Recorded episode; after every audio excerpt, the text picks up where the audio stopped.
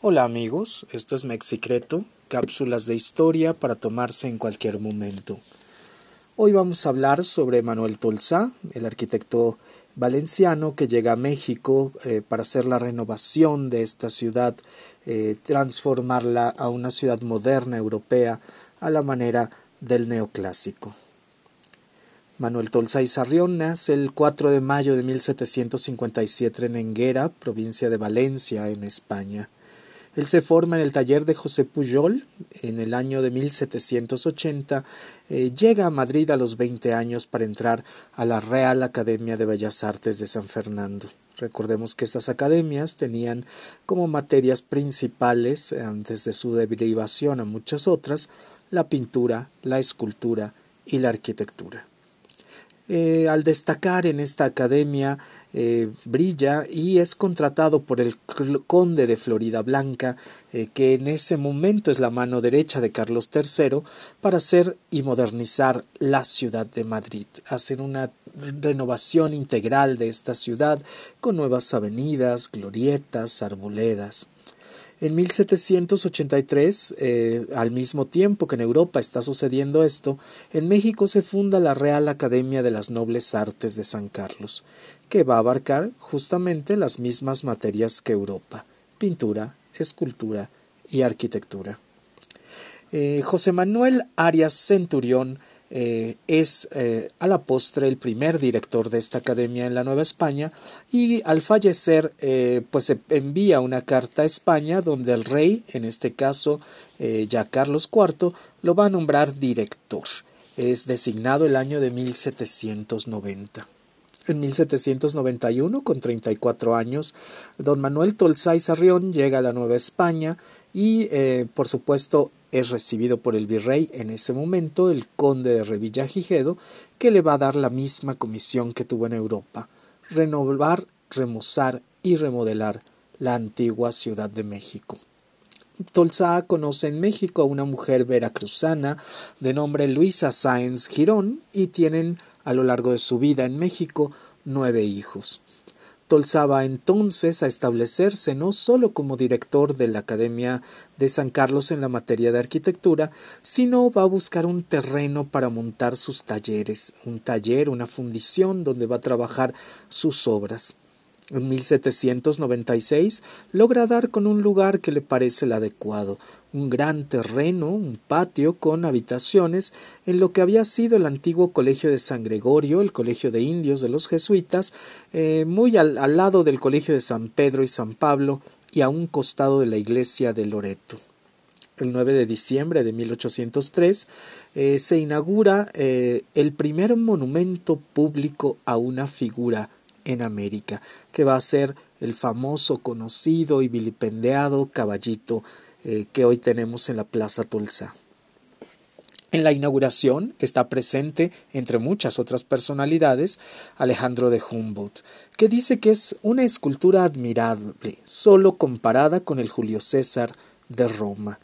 Eh, Manuel Tolsa en México no solo se dedica a la escultura y a dar enseñanza en la academia, sino hace muchos otros trabajos. Hace diseño de esculturas, de altares, de muebles, de casas, como la casa de la marquesa de Selva Nevada en el convento de Regina Celli, que va a ser su humilde celda.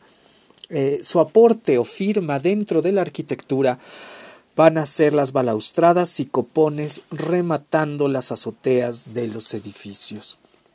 Él da a la arquitectura neoclásica una elegancia que proviene de la simetría y rompe el abundamiento del barroco que había abundado en esta ciudad. Para mencionar algunas de sus grandes obras en la Ciudad de México y en otras ciudades del país, eh, vamos a mencionar no todas, pero algunas. Eh, por supuesto, le toca terminar la Catedral Metropolitana, darle este remate eh, con balaustradas, esculturas, la triada del reloj, eh, la escultura de la fe, la esperanza y la caridad, eh, que en el pasado sismo del 2017 la esperanza se vino abajo.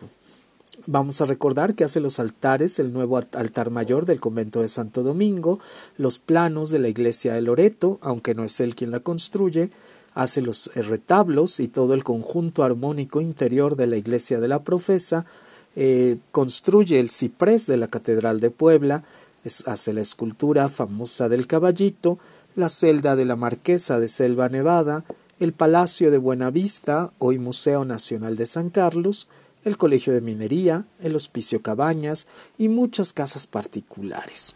Es curioso saber que al mismo tiempo que va a fundir el caballito, va a fundir cañones eh, que son encargados por el gobierno novohispano en esta misma fundición en lo que había sido el gran colegio de San Gregorio. Se dice que por los calores intensos, las quemaduras, los ácidos y los materiales que va a usar en la construcción de esta eh, soberbia escultura, eh, al final de la construcción va a quedar eh, totalmente sin dientes, va a perder la dentadura por todas estas cuestiones, no solo de em, tensión, sino de productos químicos. se dice también que cuando va a hacer distintas obras eh, sobre todo 1813, está haciendo al mismo tiempo el Palacio de Minería, una obra soberbia en la calle de Tacuba, en el centro histórico, que nace como el Colegio de Minería y después se convierte en dependencias eh, gubernamentales hasta que nuestros días está en mano de la Universidad Nacional Autónoma de México. Eh, siempre estaba ocupado, al mismo tiempo que está terminando este palacio, está dando el remate eh, decorativo a la Catedral Metropolitana. Él es también maestro de la academia y sabemos que en tres entregas en distintos años eh, trajo a México para la academia las copias en yeso, las yeserías como se le llaman, que reproducen copias de esculturas eh, conocidas mundialmente.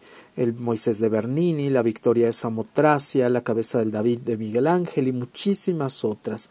Llegan 76 cajas al puerto de Veracruz a través de viajes eh, terriblemente complicados eh, para después ser transportadas hasta la Ciudad de México prácticamente al lomo de mula.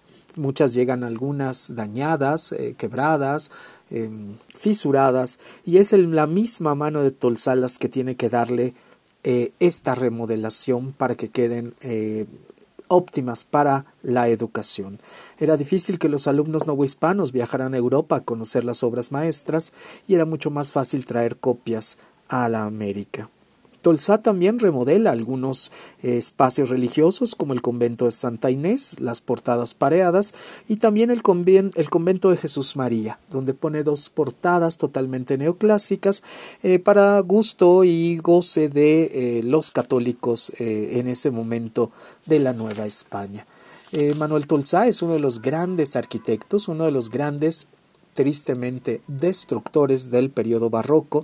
Se cuenta que muchos retablos barrocos, como los de la profesa, en algún momento fueron derribados prácticamente a tiro de caballo, metiendo un caballo al interior del templo y jalándolos con cuerdas para que se viniesen abajo. El barroco pasó de moda, eh, Manuel Tolsá impone este nuevo estilo clasista eh, que vemos hoy prácticamente en toda nuestra ciudad. Pocos que hayamos visitado el centro histórico no habremos pasado, entrado, vivido, convivido en alguno de los espacios construidos por este gran arquitecto. Hoy este es un pequeño homenaje en nuestra cápsula del día de hoy eh, a este gran, eh, gran arquitecto eh, mexicano. Él va a morir en la Ciudad de México el 24 de diciembre de 1816 y va a ser sepultado en la iglesia de la Santa Veracruz. Em, en la calle misma donde él había vivido, antes conocida como Hombres Ilustres.